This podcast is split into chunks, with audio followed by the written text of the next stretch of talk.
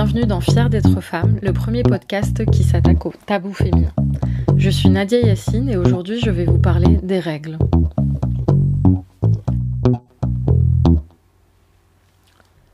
Ce n'est un secret pour personne, mais les règles peuvent être une véritable souffrance. Selon une étude récente menée par l'IFOP en 2019, 87% des femmes, et oui, 87% des femmes interrogées souhaitaient ne plus jamais avoir leurs règles. Alors pourquoi nous les filles on n'aime pas avoir nos règles? Il y a plusieurs raisons. D'abord, les règles peuvent être euh, très douloureuses. Les crampes, les ballonnements, les maux de tête, les jambes lourdes, la fatigue extrême, et encore ce ne sont que quelques-uns des symptômes que nous pouvons ressentir chaque mois. Et pour certaines d'entre nous, la douleur est telle qu'il faille manquer l'école ou le travail, voire être hospitalisé systématiquement. Ces symptômes sont tels que parfois nous sommes incapables de bouger et qu'il nous faut rester allongé parfois pendant plusieurs heures avec une bouillotte sur le ventre. Cela peut être euh, très handicapant, un gros inconvénient tant sur le plan social que professionnel, puisqu'il est difficile dans un moment comme celui-là de poursuivre une activité normale. On peut citer dans l'actualité l'exemple de deux femmes qui ont récemment eu le courage d'en parler. La première, c'est la joueuse de tennis Qin Wenzheng qui, à Roland Garros, à la suite d'un match qu'elle a raté, a évoqué lors de sa conférence de presse des problèmes de fille, en faisant bien évidemment allusion à ses règles. Elle a mentionné ses douleurs et le fait que cela l'ait empêché de continuer à jouer normalement.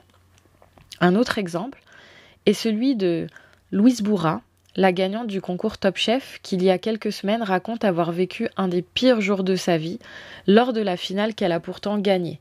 Pourquoi était-ce un des pires jours de sa vie? Eh bien, parce qu'elle avait ses règles et qu'atteinte d'endométriose, eh bien, elle a été prise de douleurs euh, très intenses.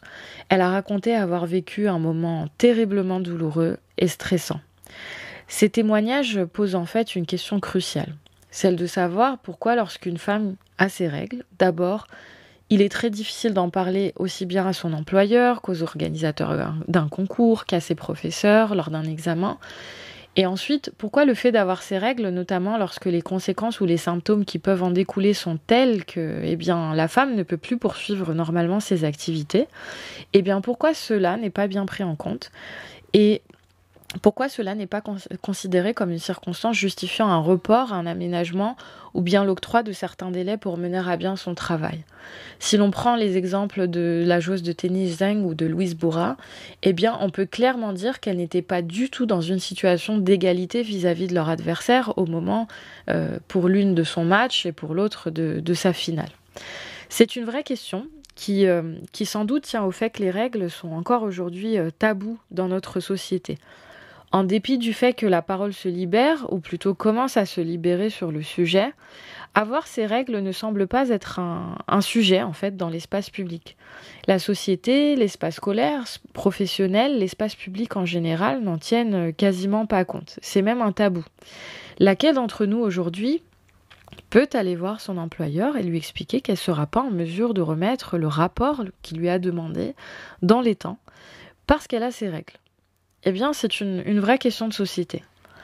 Et 87% des femmes qui souhaiteraient ne plus jamais avoir leurs règles, c'est notamment lié à ce, tabou, mais également au fait qu'avoir ces règles, eh bien, ça nécessite une certaine organisation.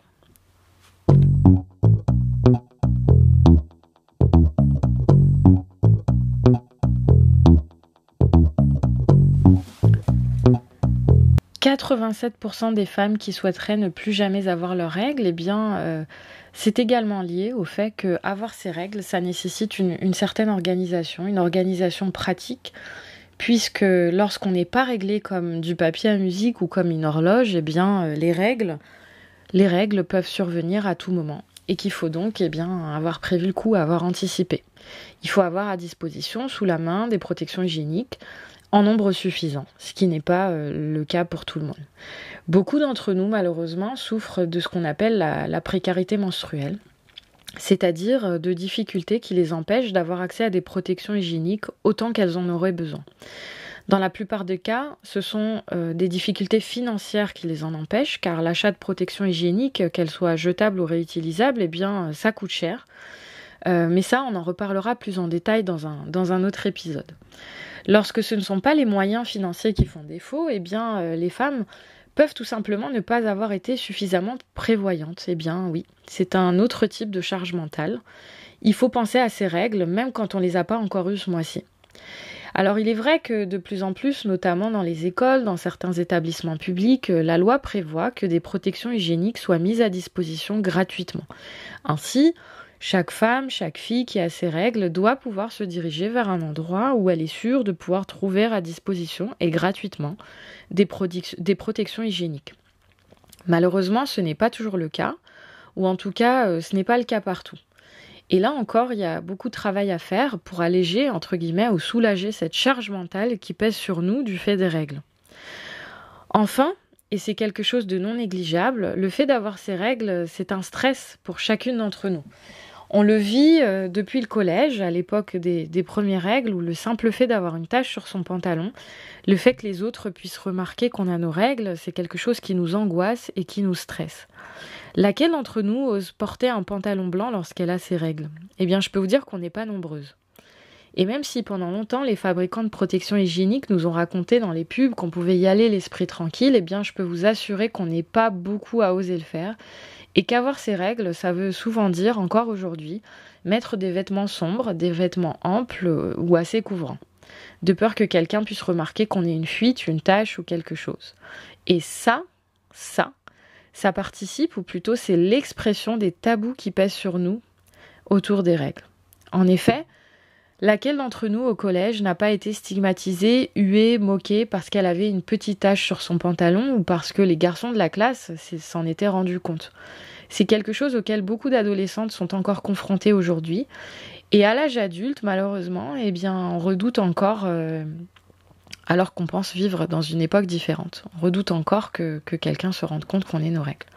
Et c'est assez grave parce que même en ayant pris de l'âge, en ayant réalisé que finalement bah, les règles c'est un phénomène naturel et qu'il n'y a rien de honteux à cela, eh bien on continue de faire en sorte que cela ne se voit pas. Et ça c'est également un vrai problème. Les règles sont un phénomène naturel, un phénomène normal, un phénomène euh, inhérent à notre nature de femme. Et avoir ces règles, c'est être une femme ou tout simplement une personne menstruée. Ça concerne la moitié de la population, voire plus, puisqu'au-delà des femmes, il faut compter les personnes, euh, certaines personnes transgenres ou cisgenres qui ont également leurs règles. Et donc, le fait qu'on ait nos règles chaque mois, c'est comme ça. Et pourtant, non seulement la société ne semble pas prête à, gérer ce que cela signifie, ce que cela peut impliquer pour nous, tant dans le milieu scolaire que professionnel euh, ou familial, euh, mais il faut bien le dire, nous-mêmes, nous les femmes, nous les personnes menstruées, nous-mêmes avons encore euh, beaucoup de mal à l'assumer. Il y a encore du travail. Et le fait que 87% d'entre nous souhaiteraient ne plus jamais avoir leurs règles, ou souhaiteraient quelque part euh, transformer notre propre nature, eh bien cela devrait nous interpeller. Et il est intéressant de se poser la question de savoir si on est ou pas dans les, dans les 87%, et qu'est-ce qu'on pourrait faire justement pour, pour réduire ce chiffre. Voilà, je vous laisse avec ce questionnement. Je vous dis à bientôt et soyez toujours fiers d'être femme.